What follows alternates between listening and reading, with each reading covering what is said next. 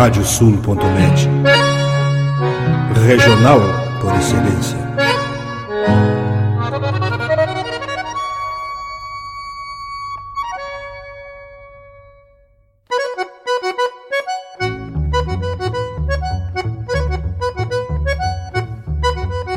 Está aberta a porteira, nem se preocupe em fechá-la. Recorra do plano à várzea, palmo a palmo da hacienda. Não há de curar bicheira, nem recrutar manada, porque se fez cimarrona e mais crioula. Radiosul.net para bebedouro das almas.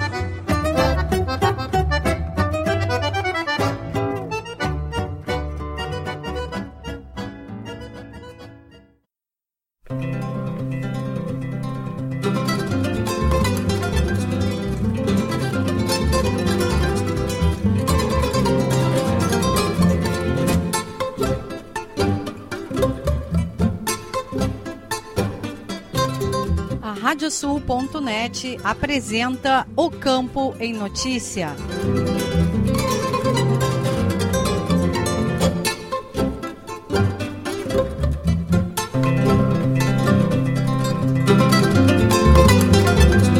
Olá, eu sou Rejane Costa e estamos começando o programa O Campo em Notícia. Vamos trazer neste espaço o resumo da semana com os fatos mais importantes para quem vive no campo e para quem quer estar atualizado com os acontecimentos rurais. O programa é uma produção da AgroEffective em parceria com a Radiosul.net. Vamos aos destaques. Música Segundo ano de estiagem preocupa cooperativas agropecuárias gaúchas. A Agrovino termina com faturamento de mais de 1 milhão e 100 mil reais. Avançam obras do futuro Centro de Qualificação Agrícola em Caçapava do Sul. Homenageados recebem a pá do arroz na abertura da colheita do arroz. Produção de carne em Mato Grosso registra crescimento e já é a maior do país. Rédeas de ouro movimenta ciclo do cavalo crioulo no Paraná. E ainda, as cotações das principais commodities agropecuárias, a previsão do tempo, a agenda de eventos e remates e as notícias da rede. O programa Campo e Notícia conta com a parceria de rádios que formam rede com o nosso noticiário. Estão conosco as rádios Poatã de São José do Ouro, Fandango de Cachoeira do Sul, Soledade de Soledade, Cidade de Cacique Doble, Integração de Restinga Seca, 107 de Tapejara, Minuano de Alegrete, Delta e Difusora de Bagé, Rádio 96 de Uruguaiana, Pitangueira de Itaqui, Sorriso de São Martinho, Difusora de Arroio Grande, Missioneira de São Luís Gonzaga, Planetário de Espumoso, A Folha de Não Me Toque, RCC de Santana do Livramento, Cotricel de São Cepé, Rosário de Serafina Correia e Planeta de Miraguaí. Vamos agora com a previsão do tempo no programa O Campo em Notícia.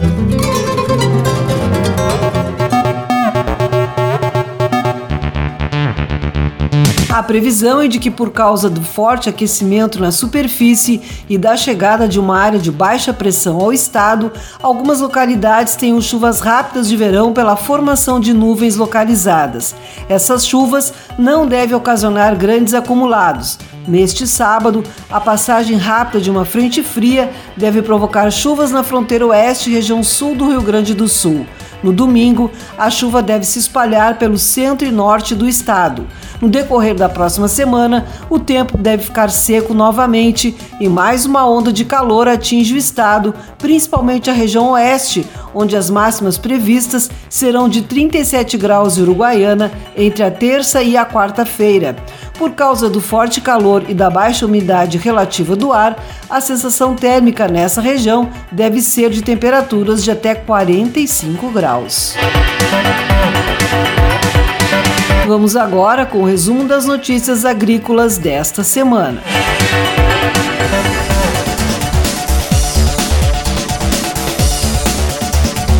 Segundo ano de estiagem preocupa cooperativas agropecuárias gaúchas.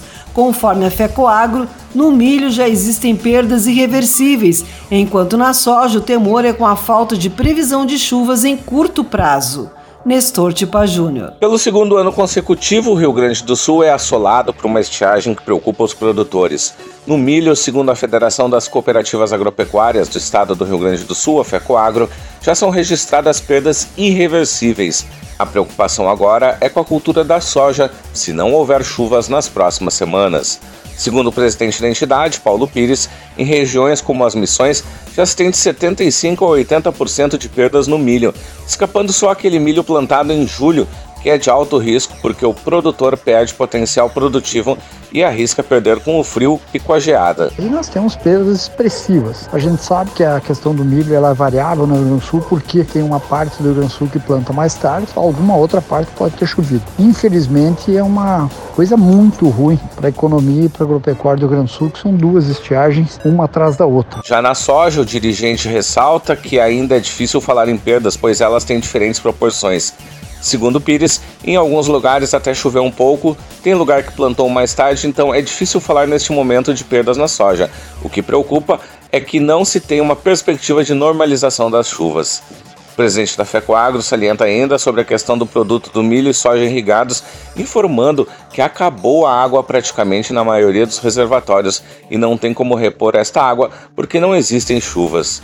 Para confortar, de acordo com o dirigente da FECOAGRO, é que existem lugares no Rio Grande do Sul onde anda ou chovendo e se terá alguma recuperação das perdas. Mas, segundo Pires, falando em geral, se tem um momento difícil para a agropecuária do Rio Grande do Sul e, consequentemente, para sua economia, onde se terá mais uma frustração de safra, mas ainda resta saber o tamanho. Para o Campo e Notícia, Nestor Tipa Júnior.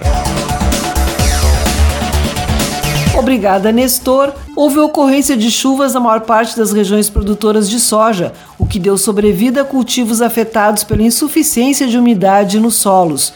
Contudo, segundo o informativo conjuntural da Emater, a oeste e na faixa central do estado, as precipitações foram insignificantes ou nem ocorreram, prosseguindo o déficit hídrico e seus efeitos sobre as lavouras. A cultura apresenta grande variação de potencial produtivo em relação à época de plantio, à má distribuição das chuvas e às condições topográficas. No milho, a semeadura evoluiu 1% e a operação ocorreu em pequenas áreas, onde houve chuvas pontuais em áreas em sucessão ao tabaco. A ocorrência das chuvas, mas com volumes ainda muito variáveis, beneficiou as lavouras recém-implantadas e permitiu a semeadura onde a umidade nos solos foi restabelecida. Para as lavouras, com um ciclo mais avançado, as chuvas não diminuíram as perdas de produtividade, que são variáveis, mas mais graves nas regiões centro e oeste do estado o agronegócio gaúcho atingiu 15 bilhões e 600 milhões de dólares nas exportações acumuladas entre janeiro e dezembro de 2022. O resultado representa um aumento de 3% em relação ao mesmo período de 2021.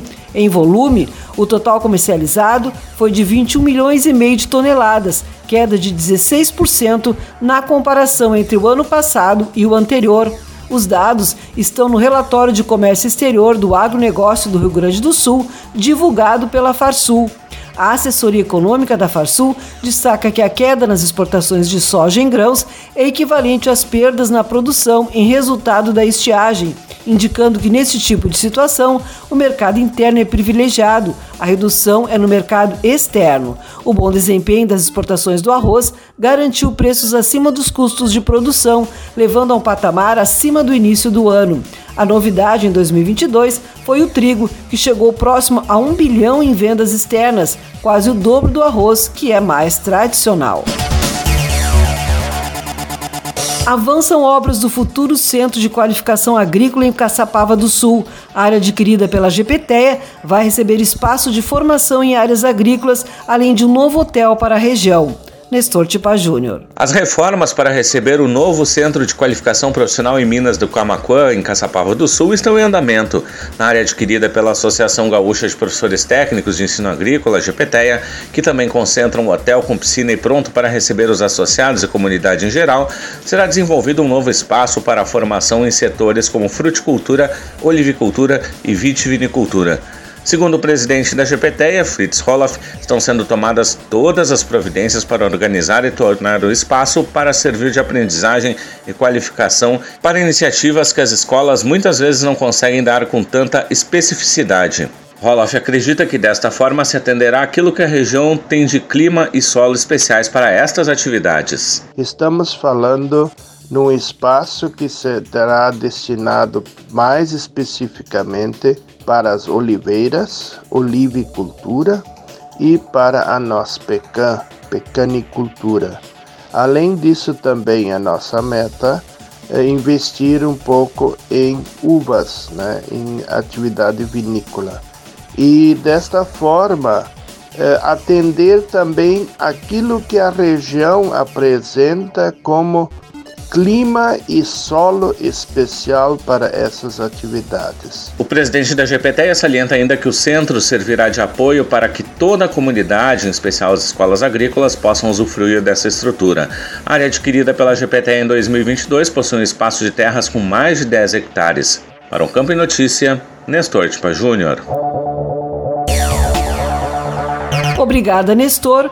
Um dos destaques todo ano da programação da abertura oficial da colheita do arroz e grãos em terras baixas é o encontro da Câmara Setorial do Arroz do Ministério da Agricultura.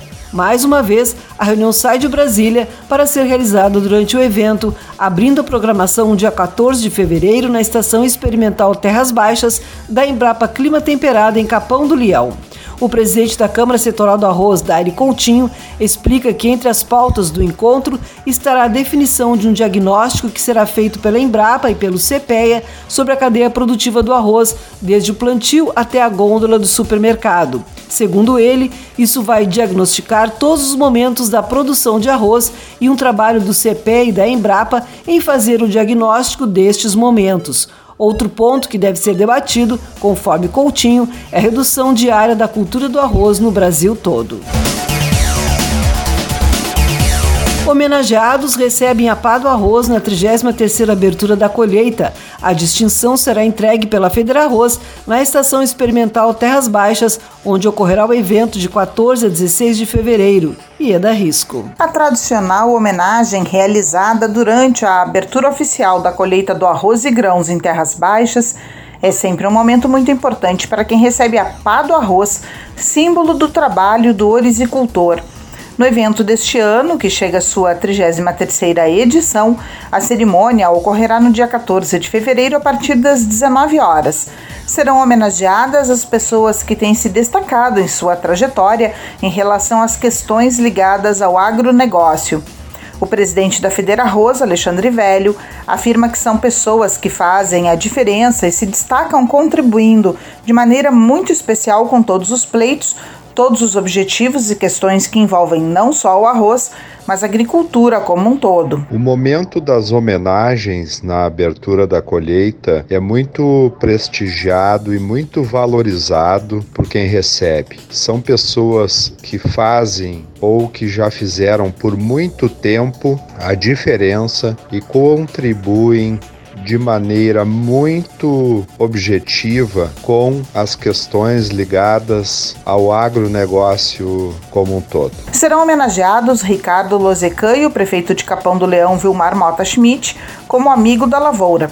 Ladislau Horner Silveira como produtor destaque, Luiz Antônio de Leon Valente, homenagem especial.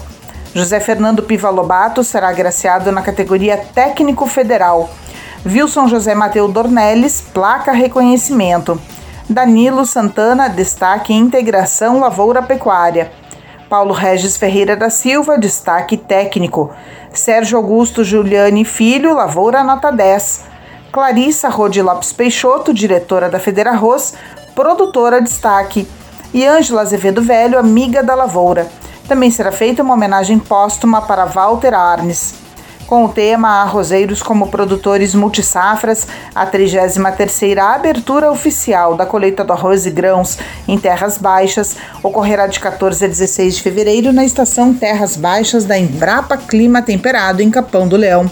O evento contará com mais de 130 expositores, sendo que 34 deles estão nas vitrines tecnológicas e também estão sendo esperadas mais de 30 caravanas de produtores.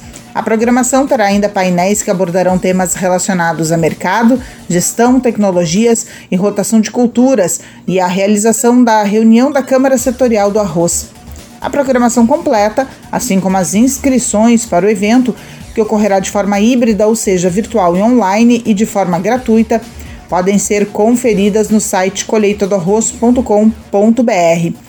A 33ª abertura oficial da colheita do arroz e grãos em terras baixas é uma realização da Federa Arroz com correalização da Embrapa e Senar RS e patrocínio premium do Ministério da Agricultura, Pecuária e Abastecimento e do IRGA. Para o Campo em Notícia, Ieda Risco. Obrigada, Ieda, e chegou o momento de sabermos as cotações dos produtos agrícolas.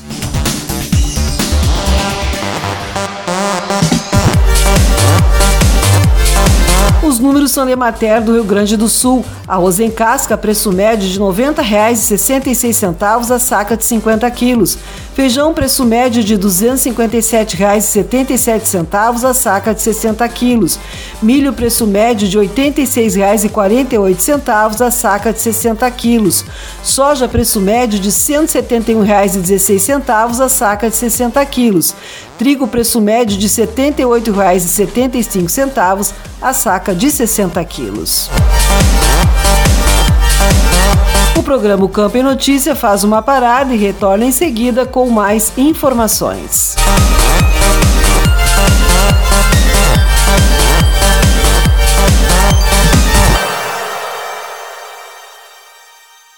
Canta, canta, minhas chilenas, chacoalha no mas teus guiso nesta ponta d'égua que vão a trote estendido, enredei lá no tupete o mais lindo dos chiflidos. Radiosul.net, entre estrada e corredores. Agora tu podes ouvir a Rádio Sul pelos aplicativos para iOS e Android. Basta procurar na Apple Store ou na Play Store e fazer o download dos nossos aplicativos específicos para o teu sistema. Radiosul.net, regional por excelência.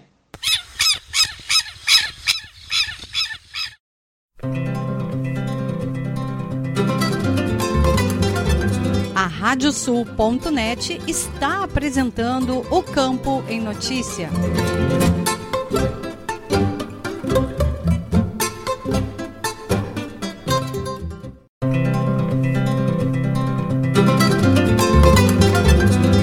Estamos de volta com o programa Campo em Notícia, uma produção da AgroEffective em parceria com a Radiosul.net.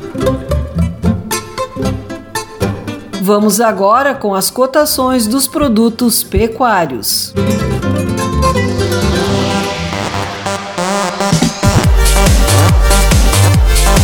números são de Mater do Rio Grande do Sul. Boi para abate, preço médio de R$ 9,33 o quilo vivo.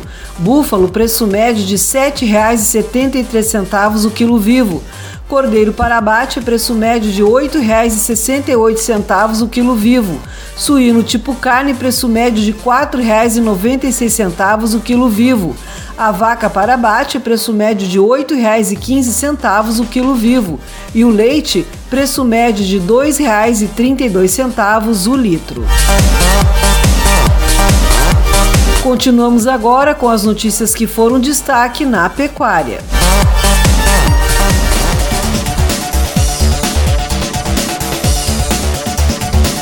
A Agrovino termina com faturamento de 1 milhão 150 mil reais. Organizadores comemoram o sucesso de evento em Bagé, que também teve palestras, julgamento de animais e concurso com assadores. Nestor Tipa Júnior. A 15ª edição da Agrovino, ocorrida de 10 a 14 de janeiro no Parque do Sindicato Rural de Bagé, organizada pela Associação Bagéense dos Criadores de Ovinos, a ABACO, em parceria com a Associação e Sindicato Rural de Bagé, fechou com faturamento de R$ 1 milhão 150 mil reais. Os organizadores comemoram o sucesso da feira, que se consolidou no calendário da ovinocultura gaúcha e brasileira. O presidente da BACO, Gustavo Veloso, ressalta que esta foi a maior agrovino já realizada, com a participação de 506 animais inscritos para julgamentos, 86 expositores e 53 municípios, com faturamento com a venda de 1.526 animais. Tivemos fóruns técnicos, palestras, uma importante participação do público urbano dentro do Parque de Exposições. Então eu avalio como muito positiva essa 15ª Agrovino. Apesar do momento econômico que se vive no país, nós comercializamos um número importante de animais. Para o presidente da Associação e Sindicato Rural de Bagé, Geraldo Brossar, foi um imenso prazer colaborar com a Abaco para este grande sucesso da Agrovino, com um grande volume no número de inscrições, tanto de animais em julgamento quanto para venda. A 15 já mostra que é uma feira nova, mas ela se estabelece uma vez por todas como uma, se não a maior, tranquilamente uma das maiores feiras de verão de agricultura do estado do Rio Grande do Sul e do Brasil. Além da comercialização, em quatro remates, as pistas de julgamentos premiaram os vencedores em diversas raças. A programação contou ainda com palestras técnicas que falaram de sarna e pileira ovina, o papel da Superintendência de Registro Genealógico Ovino da Associação Brasileira de Criadores de Ovinos, a ARCO, e do fomento à carne ovina, que também foi reverenciada em concursos com a participação de assadores. A 15ª edição da Agrovino contou com o apoio da Emater, Associação Brasileira dos Criadores de Ovinos, a ARCO, Embrapa e Prefeitura Municipal de Bagé, além do patrocínio de Banrisul, Senar RS, IPRA, Cicred, Paramount, T-Terra Sul, Rede Conesul, Secretaria Estadual da Agricultura e Governo do Estado, por meio do Fundo Ovinos. Para o Campo Notícia, Nestor Tipa Júnior. Obrigada, Nestor. Chegando em 2023, aos 81 anos de atuação completados no último dia 18, a Associação Brasileira de Criadores de Ovinos, ARCO, se mantém como referência no Serviço de Registro Genealógico de Ovinos, SRGO. A ARCO tem no seu DNA também a assistência técnica, que hoje é realizada por 107 inspetores técnicos que atuam em todos os estados brasileiros na seleção de 27 raças. Segundo o presidente da Arco, Edemundo Gressler, ao completar 81 anos, leva a uma reflexão que chegar a esta data importante é histórico. Glesser cita a declaração de um criador que, ao cumprimentar a Arco no ano passado pelos seus 80 anos, fez um agradecimento pela entidade ser a cuidadora do patrimônio dele. Além da eficiência no registro, a entidade está também direcionada ao trabalho de organização da cadeia e fomento da produção através de convênios e parcerias com instituições de pesquisa e extensão que auxiliam a promover o desenvolvimento genético das raças e o aumento dos rebanhos. Produção de carne em Mato Grosso registra crescimento e já é a maior do país. Pecuária de Corte Mato Grossense foi tema de live do Desenvolve Pecuária em seu canal no YouTube. Ieda Risco. O mercado de gado no estado do Mato Grosso foi tema do primeiro Prosa de Pecuária de 2023. A live do Instituto Desenvolve Pecuária, que está em sua vigésima edição, ocorreu no canal do YouTube da entidade com o médico veterinário Newton Cecílio de Mesquita Júnior, formado pela Universidade Federal do Mato Grosso e que atualmente é gerente de relações institucionais da Associação dos Criadores do Mato Grosso, a Crimate.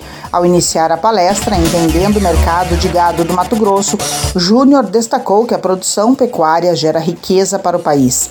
Lembrou que o Brasil possui mais de 200 milhões de cabeças, sendo o primeiro maior rebanho comercial do mundo e vendedor de genética. Disse que a entrada do boi no país começou na década de 50 pela região litorânea e depois foi se expandindo, estando hoje presente em praticamente todos os municípios brasileiros. Conforme Júnior, Mato Grosso possui o maior rebanho do país, com 33 milhões 510 mil cabeças, segundo dados de 2022 do Instituto de Defesa Agropecuária do Estado do Mato Grosso, último ano em que houve vacinação contra a febre aftosa. A partir desse ano não ocorrerá mais a imunização. O rebanho mato-grossense cresceu muito, enfatizou o especialista, ressaltando a posição brasileira no ranking de exportações de carne. Hoje nós somos o maior exportador de carne do mundo. Então, o rebanho mato-grossense acompanhou isso, o rebanho mato-grossense cresceu muito e hoje a gente tem a alegria de poder dizer que Mato Grosso alimenta o Brasil praticamente. Mesquita Júnior também falou sobre a valorização do boi mato-grossense. Colocou que 75% do abate realizado no estado é de animais com idade abaixo de 36 meses, muito próximo ao boi de 30 meses da China e que Mato Grosso se adaptou muito rápido à situação de exportação chinesa. Salientou que o estado vem produzindo mais em menos espaço, com menos tempo e com uma carcaça mais pesada. Na parte de desafios para a produção pecuária no Mato Grosso, relatou questões como logística, mão de obra qualificada, energia elétrica e insegurança jurídica. E finalizou, afirmando que o futuro da pecuária é muito grande ainda. Para o Campo em Notícia, Ieda Risco. Obrigada, Ieda. A Secretaria da Agricultura, Pecuária, Produção Sustentável e Irrigação, junto com o Ministério da Agricultura, está concluindo os trabalhos de investigação e vigilância ativa em São Gabriel. Um caso confirmado da doença de Algesc foi registrado no município no final de 2022 em um suíno de uma criação de subsistência. Após vistoria em mais de 150 propriedades e cerca de 650 amostras coletadas, todos os laudos foram negativos para a enfermidade. A diretora do Departamento de Vigilância e Defesa Sanitária Animal da Secretaria, Rosane Colares, informa que a propriedade Foco, já saneada, se encontra numa área periurbana. Com isso, a zona de vigilância, que constitui um raio de 5 quilômetros a partir do foco, atingiu boa parte da área urbana e diversas propriedades e criações de subsistência na periferia da cidade.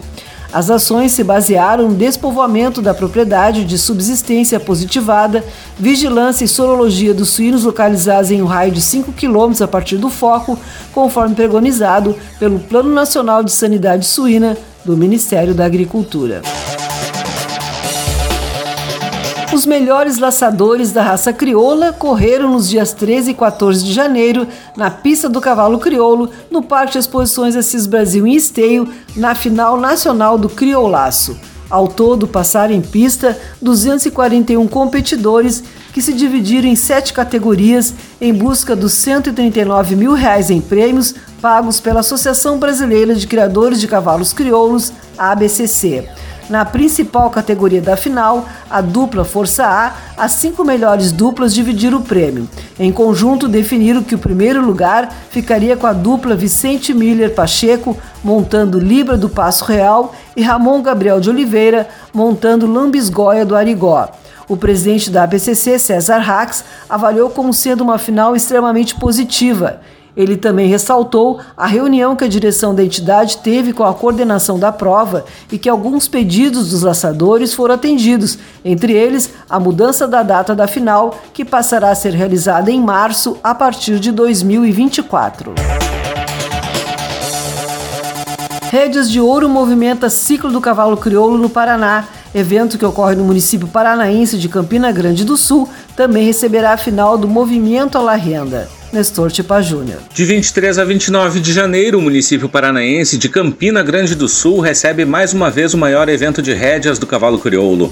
O Rédeas de Ouro, promovido pela Associação Brasileira de Criadores de Cavalos Crioulos, ABCC, conta com mais de 150 mil reais em prêmios e trará ao pódio os ganhadores do Campeonato Nacional, Outro do Futuro e Snaffle Beach, entre outras categorias. No total, 215 inscrições foram realizadas para a modalidade.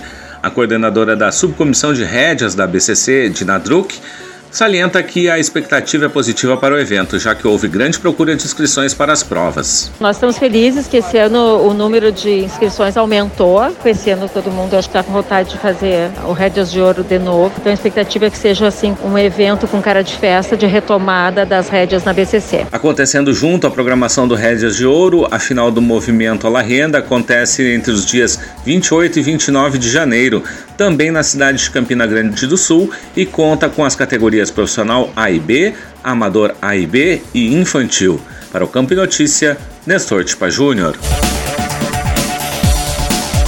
Obrigada, Nestor. Vamos conferir agora as agendas de eventos e remates.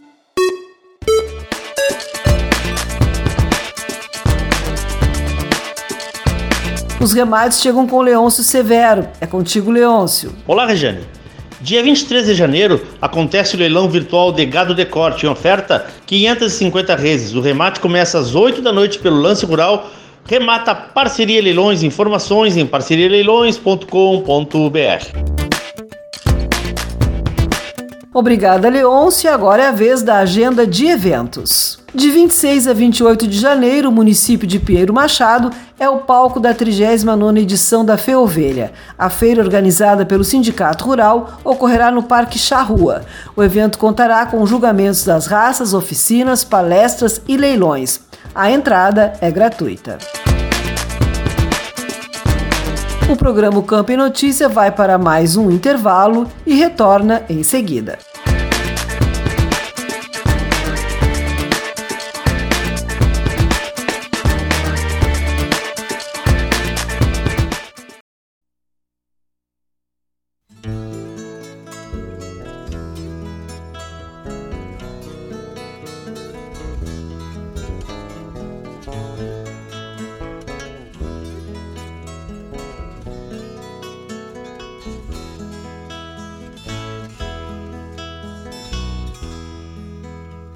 Romantismo rendeu versos ao Galdério e a história decantou o bandeirante.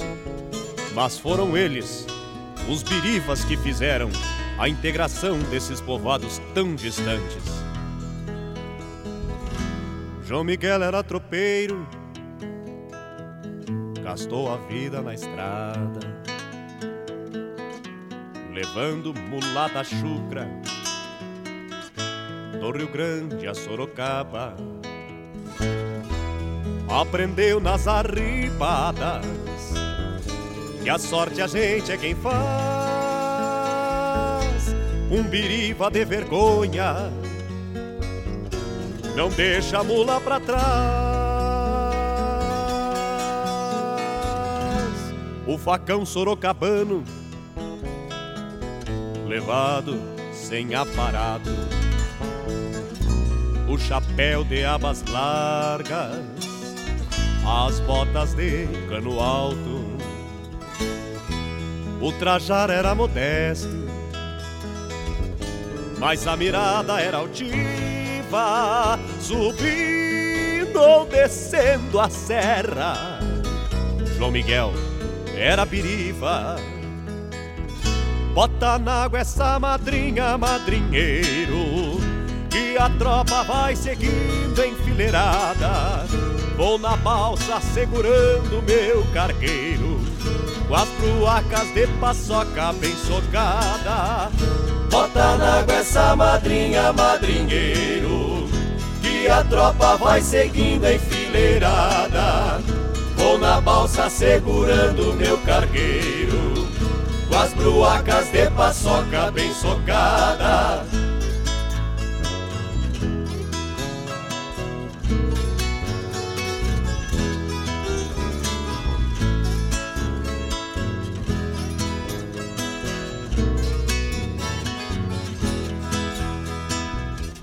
Maria murchou na lida, de casa e cabo de enxada, com um olho nas crianças e o outro fitando a estrada. João Miguel virou lembrança da cruz à beira da trilha e Maria foi plantada lá no alto da coxilha. João Miguel era tropeiro, seus netos tropeiros são, de esperanças mal domadas, que desgarrando se vão. A esperança madrinha segue na frente entonada e seu cargueiro de sonhos traz a bruaca lotada. Bota na água essa madrinha, madrinheiro, que a tropa vai seguindo enfileirada. Vou na balsa segurando meu cargueiro, com as bruacas de paçoca bem socada. Bota na água essa madrinha, madrinheiro, que a tropa vai seguindo enfileirada. Vou na balsa segurando meu cargueiro, com as bruacas de paçoca bem socada. Bota na água essa madrinha, madrinheiro, que a tropa vai seguindo enfileirada. Vou na balsa segurando meu cargueiro com as bruacas de paçoca bem socada. Bota na água essa madrinha, madrinheiro.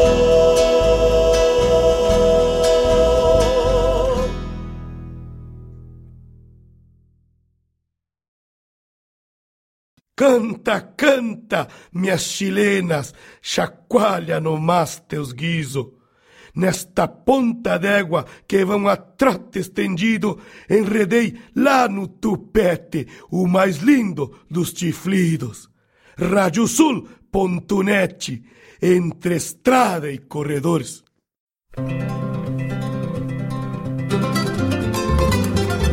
A Radiosul.net está apresentando o Campo em Notícia.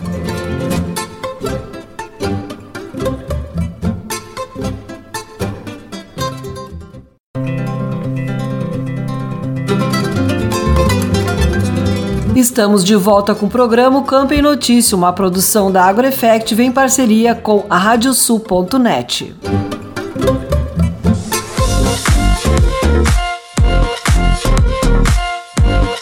Questões jurídicas podem impactar a vida do produtor rural em 2023.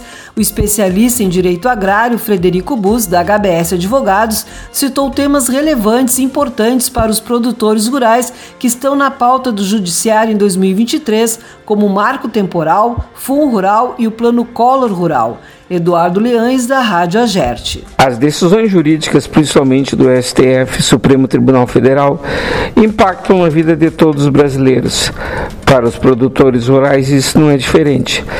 Para sabermos quais as principais pautas que podem ser votadas pelo STF em 2023 e afetar o agronegócio, vamos ouvir o especialista no tema, o advogado Frederico Bus, da HBS Advogados. Primeiro, vamos fazer uma retrospectiva de 2022. Que temas mais afetaram os produtores rurais na área jurídica, Frederico Bus? Bem, aqui no estado do Rio Grande do Sul, nós tivemos uma forte estiagem, severa estiagem, que atingiu é, fortemente a produção de grãos e também a atividade pecuária. Por força disso, é, esta estiagem, uma, logicamente, impacta na, na renda do produtor e, enfim, isso tem inúmeros desdobramentos, tanto nos contratos de arrendamento e parceria, por exemplo, muitos contratos de arrendamento tiveram que ser renegociados, porque os contratos de arrendamento eles, o arrendatário ele é, deve pagar o preço independente do resultado da produção. Então, tivemos esses impactos nos contratos de arrendamento, nos contratos de, de financiamento também. Muitos produtores precisaram buscar renegociações, nos contratos de crédito rural também, né, com recursos controlados. Uh, os produtores tiveram que, uh, muitos tiveram que buscar esse, este alongamento dos seus contratos. E uma das principais demandas que surgiram também foi, foram as relativas às, às, ao seguro agrícola. Nós tivemos uh, muitos produtores que tiveram que acionar o seguro, o seguro agrícola, tivemos um acionamento recorde do seguro agrícola neste, neste ano, e também, por força disso, surgiram diversas demandas, né, de, de seja porque de produtor, seguradoras que que não efetuaram o pagamento integral, tal como ajustado, ou, ou seguradoras que indeferiram indenizações.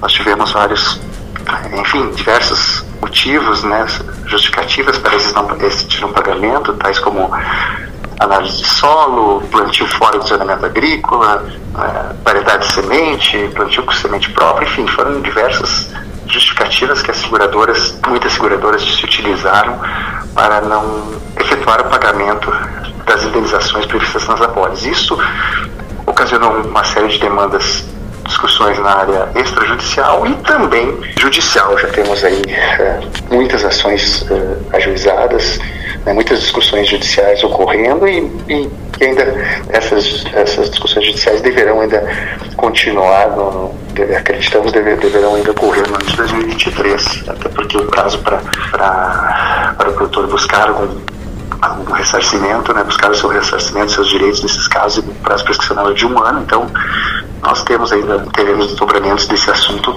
relativo ao seguro agrícola no ano de 2023 nos nossos tribunais. Advogado especialista em direito agrário Frederico Bus, o que a pauta do Supremo Tribunal Federal reserva para os agricultores em 2023? No, no início do ano de 2023, nós devemos ter a proclamação final do resultado uh, do julgamento do Fundo Rural. O Fundo Rural tivemos agora neste no mês de dezembro mais dois julgamentos uh, relativos ao Fundo Rural, mais um capítulo dessa novela. Né? Um dos julgamentos o STF julgou constitucional o Fundo Rural uh, devido pela pessoa jurídica e o, um, outro julgamento julgou constitucional o, o fundo rural devido pelo empregador rural pessoa física, produtor rural pessoa física, porém julgou inconstitucional a subrogação, que é a forma de recolhimento do fundo rural. Porque o fundo rural da pessoa física, o produtor, quando ele vende para a indústria, frigorífico, o, o adquirente da produção, a, a indústria frigorífica, desconta dele o valor relativo ao rural, né, faz essa retenção, e a indústria, a empresa paga a Receita Federal. E esta forma de recolhimento foi julgada inconstitucional pelo, pelo, pelo STF. O julgamento ele foi concluído no dia 16 de dezembro, porém a proclamação do resultado final ficou para o retorno de um recesso do, do STF, que é a partir de 1 de fevereiro. Bom, daí será divulgado o, né, a tese fixada pelo STF relativamente a esse assunto. Poderão ainda ter, haver embaixo de declaração, pedido de esclarecimentos, poderão ocasionar alguma pequena alteração. Acredito que não, certamente não será na essência do julgamento, mas algum outro detalhe. Então, este é a primeiro, primeira pauta importante que teremos no STF em 2023. Outra questão também que se aguarda julgamento para o ano de 2023, possivelmente o primeiro semestre, é a questão indígena. Nós temos aquele julgamento que foi interrompido em setembro de 2021, né, com no qual o STF retomou a discussão sobre os critérios para demarcações de áreas indígenas. Dentre esses critérios, o principal deles é o critério do marco temporal, que é um critério que já havia sido fixado pela STF em 2009, ou seja, de que somente poderiam ser demarcadas aquelas áreas com ocupação indígena é, em 5 de outubro de 88, que é a data da Constituição. Porém, o STF, ao rediscutir essa matéria, corre-se o risco de marco temporal ser revogado. Nesse julgamento está com um voto a um, ele deve ser retomado no, nesse primeiro semestre. É um julgamento de extrema importância, não só para o nosso Estado, como para o Brasil inteiro, porque se eventualmente houver a revogação do, desse marco, do marco temporal, que não se espera, aumentará grandemente, muito mesmo, a insegurança jurídica nestas questões indígenas, inclusive, principalmente considerando agora que temos um, um novo governo que tende a, né, a novamente por, por né, dar andamento a processos de demarcações de áreas indígenas, demarcações de, de áreas quilombolas. Então, essa questão fundiária é, é, ela causa grande apreensão e esse julgamento do, da questão indígena no STF será um, um ponto importante para a, a definição que teremos aí pela frente com relação a essas questões. Este foi o advogado Frederico Bus, especialista em direito agrário da HBS Advogados. Para a Rádio Agerte, Eduardo Liães. Obrigado, Eduardo. Vamos trazer o giro de notícias pelas rádios parceiras do programa O Campo em Notícia.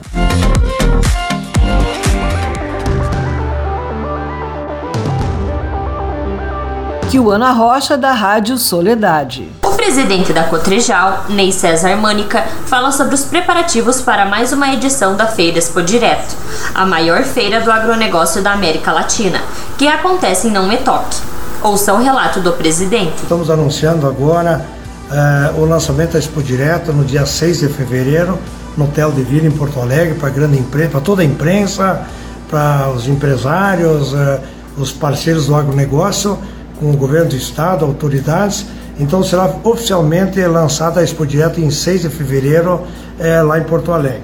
Também já oficializamos no dia 5 de março o Troféu Brasil Expo Direto no Centro de Eventos da Beer Site em Carazinho. Então agora estamos fazendo toda a programação de eventos da Expo Direto, que começa no dia 6, dia 5 o Troféu Brasil, dia 6 inicia a abertura oficial Já fizemos vários convites a autoridades que confirmaram. Na ocasião, o presidente destaca quais os eventos que irão marcar a feira deste ano. Vai ser marcado por, por grandes debates. É, um debate importante, com certeza, vai ser a questão de águas, de retenção de águas, porque o Rio Grande do Sul já em quatro anos, dois anos de frustração, esse ano também já com problemas de clima no Rio Grande do Sul. Então nós queremos fazer um grande debate com o Ministério Público, as entidades, é, para que a gente possa criar um programa consistente, definitivo, para que faça o, o, máximo possível de irrigação no estado do Rio Grande do Sul, para amenizar esse problema de clima que vem ocorrendo em nosso estado. Em especial para o Campo em Notícia da Rádio Soledade 104.5, Kiwana Rocha. Rafael da Silveira Rosa, da Rádio Integração de Restinga Seca. Entre as tradicionais culturas praticadas, arroz e soja em Restinga Seca e na região centro do estado, o trigo registrou um aumento significativo, mesmo com as adversidades enfrentadas pelos produtores. Quem analisa este acréscimo na produção é José Paulo Salerno, presidente da cooperativa tritícola CPense Limitada Cotricel. Nós vamos ter que avaliar isso com os produtores e com todos os nossos amigos aí para ver realmente aquilo que nós temos uh, de condições de continuar produzindo trigo, porque é importante que o trigo dê resultado. Né? Assim como o milho, como o arroz, como o feijão, com qualquer cultura que o produtor plantar. Então era inviável o trigo, não porque era inviável produzir, é porque o resultado era negativo. Esse ano não, embora com o custo dos insumos altos, nós tivemos um resultado ainda positivo e esperamos com os insumos mais baixos ter um resultado melhor ainda para os produtores de trigo da nossa região. Especial para o Camp Notícias da Rádio Integração de Restinga Seca 98,5 FM, Rafael da Silveira Rosa. Agradecemos aos colegas das rádios parceiras pelas informações. O programa Campo Notícia vai para mais um intervalo e retorna em seguida.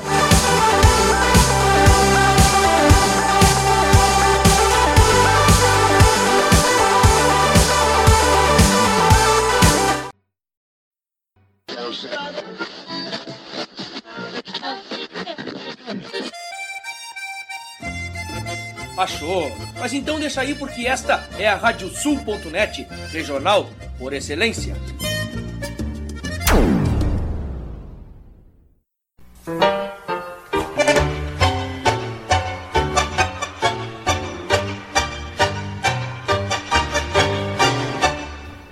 E para os ouvintes da Radiosul.net, aqui Fábio Verardi, te convidando para quinta-feira, às 10 da noite, para curtir o programa Tangos. Curiosidades, colunas especiais e, claro, né, o melhor do tango mundial de todos os tempos, com a parceria aqui e a companhia de muitos e muitos ouvintes que são apaixonados por esse ritmo. Tangos, quinta-feira, 10 da noite e reprise no domingo, às 8 da noite, comigo, Fábio Verardi.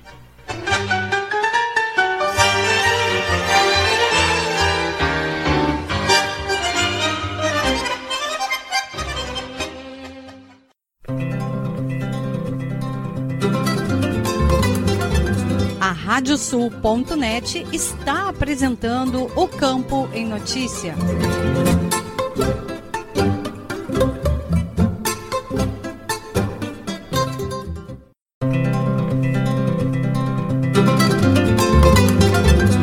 Estamos de volta com o programa O Campo em Notícia, uma produção da AgroEffect em parceria com a Radiosul.net.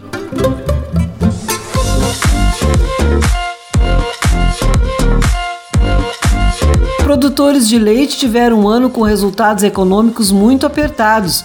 O presidente da Associação dos Criadores de Gado Holandês do Rio Grande do Sul, Gadolando, Marcos Tang, observou que os produtores de leite enfrentaram altos custos para produzir o produto. Citou também o aumento das importações como fator da diminuição da remuneração. Eduardo Liães, da Rádio Agerte. Como sempre, o setor do leite sofre com a baixa remuneração. Para fazermos um balanço do ano, vamos ouvir o presidente da Gadolando, Marcos Tang. Mais um ano difícil para o setor, presidente? Se é verdade que ali em junho, julho, a gente até teve uma remuneração bem boa por leite, se não tivéssemos três anos, eu, eu repito isso, três anos ruins de produção de comida para nossas vacas, ali nós teríamos até ganho algum dinheirinho. E quando se ganha algum tem que pagar, tem que pagar as contas. Quando na verdade nós deveríamos poder ter guardado algum dinheirinho porque sabemos que os meses de verão que agora, fim do ano, dezembro, janeiro, fevereiro e também março, são ruins para o leite tradicionalmente. E quando tu vens, como tu disseste, já num período de remuneração baixa, fica difícil a situação do produtor. Esperamos realmente que consigamos agora, nessa safra 22, 23, fazer um pouco mais de comida Algum pode estranhar o tangue, em vez de falar leite das vacas, está falando de comida das vacas. É, é fundamental, porque é, é a matéria-prima para que a nossa vaca produza leite. Então nós precisamos conseguir fazer comida. O que, que é comida? A foragem principal, o principal uh, alimento que nós temos aqui no Rio Grande do Sul e é quase assim em todo o país é a silagem de milho. Então tu precisa uh, conseguir pelo menos fazer 50 mil quilos por hectare, né? 60, 70 seria o ideal. E nos últimos anos tem feito 10, 15, alguns 5, alguns perda total. Então agora nós temos a chuva um pouquinho mais regular, mas falava eu ontem com o meu vice-presidente, Nelson Kuzner, que tem 70 hectares de milho em Ibirubá, eh, que ele disse que a cidade é tão ruim quanto do ano passado. E no mesmo município ele tem uma outra área que tem 15 hectares em que o milho está bom, porque são realmente chuvas, às vezes chove aqui e não chove lá. Né? Então, mesmo áreas perto, distantes poucos quilômetros, você tem índices pluviométricos diferentes. Bom, mas falando do setor, né, é, lá, então o que nos é, impactou muito foi que esperávamos ansiosos aí pelos meses de inverno e ter uma remuneração boa. De fato, subiu, mas como eu tenho dito, subiu a conta gotas o preço pago ao produtor e foi um absurdo que o consumidor teve que pagar. Nós tivemos a oportunidade de falar sobre isso na época. O que assustou mais é a queda precoce do da nossa remuneração. Falo isso ali em agosto, já caiu. Quando nós esperávamos essa queda, quem é do setor sabe que tem queda por fim do ano, mas não agosto. Nós teríamos que ter tido uma remuneração boa maio, junho, julho, agosto, setembro e um pouquinho em outubro e aí começar a cair. O pagamento de 600 reais vai ajudar a melhorar o consumo? Se eu disser que não, é, não é uma verdade, assim, porque a gente tem visto assim que mesmo esse é, pagamento de, de, auxílios emergenciais que estão se, se, prolongando, eles melhoram o consumo das coisas básicas. E então, assim, a, a gente sente no consumo do leite, onde assim, se talvez não no leite ali, é, um litrinho mas aí talvez compre uma manteiga, uma nata, que é difícil, né? Mas em vez de um litro, dois, né? Quem tem mais filhos, então se sente sim, o consumo aumenta. Aumenta é, quando tem esses pagamentos, quando tem esta entrada de um dinheiro extra, a cesta básica dá uma melhoradinha e os lácteos entram mais nesse produto básico da família brasileira. É, tem sim, tem repercussão no consumo. Mas, se nós vamos falar ali em consumo, consumidor, produtor, que eu trabalho muito, né, e tu tens me ajudado nisso, nessa união Uh, produtor, consumidor, no sentido de um entender o outro, né? Eu sempre digo que um depende totalmente do outro e nós somos os dois pontos fracos, o consumidor uh, e o produtor. O consumidor ainda pode ir atrás de promoções, trocar marca, comprar o que está mais em conta, mas nós produtores, infelizmente, é uma pauta, ah, não vou dizer vencida, porque ela está começando agora a ganhar corpo, mas eu, eu sou repetitivo nisso e eu vejo que a gente só consegue emplacar se repetir as coisas. O que, que eu falo? Da previsibilidade. Vamos chegar lá. ah, no sentido de ah, mais entidades estão falando disso agora. O que, que eu falo? Eu digo, nós, produtores de leite, ainda não vendemos nosso produto, nós entregamos. A indústria ainda determina o preço que vai nos pagar depois que já recebeu o nosso leite. E aí ela faz a sua conta lá, mais aqui, menos ali, vê se, se consegue pagar quanto litro.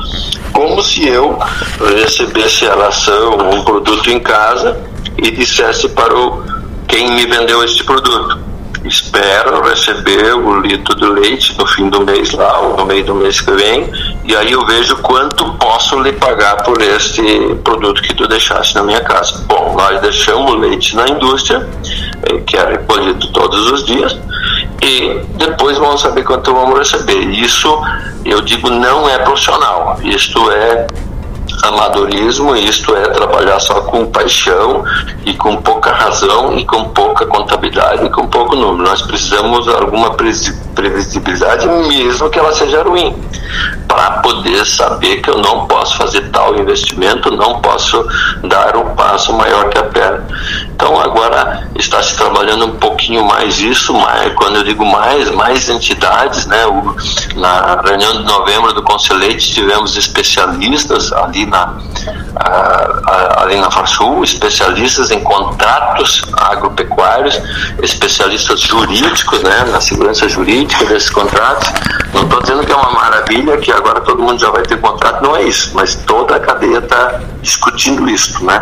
E, e também é, não é uma coisa tão simples, mas temos que trabalhar nesse sentido nesse ano que vai entrar para termos menos sustos, menos um, ter um pouco de previsibilidade, menos amadorismo nessa cadeia produtiva tão importante.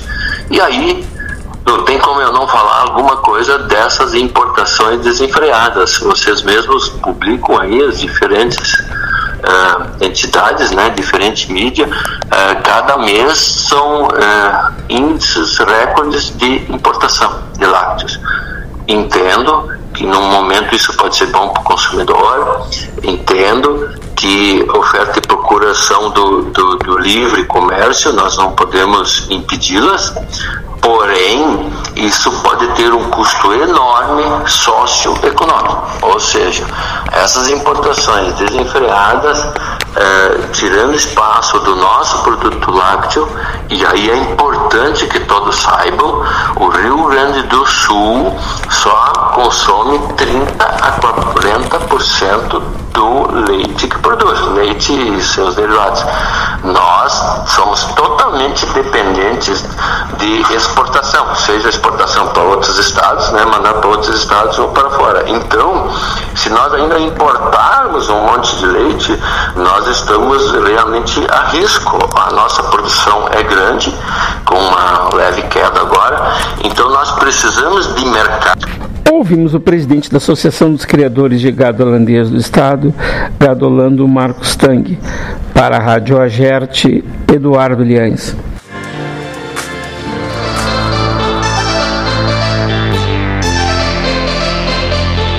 Obrigado, Eduardo, e deixo aqui o convite para que sigam as nossas redes sociais.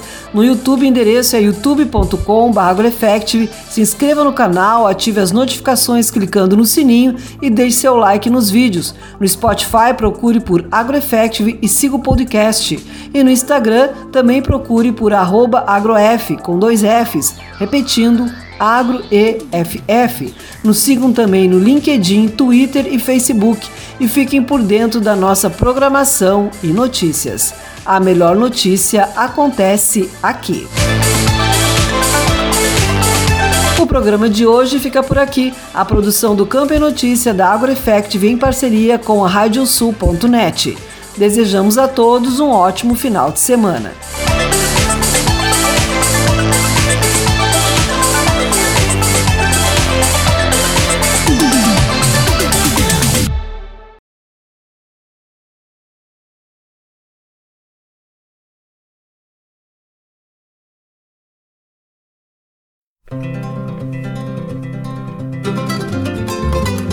Radiosul.net apresentou o Campo em Notícia.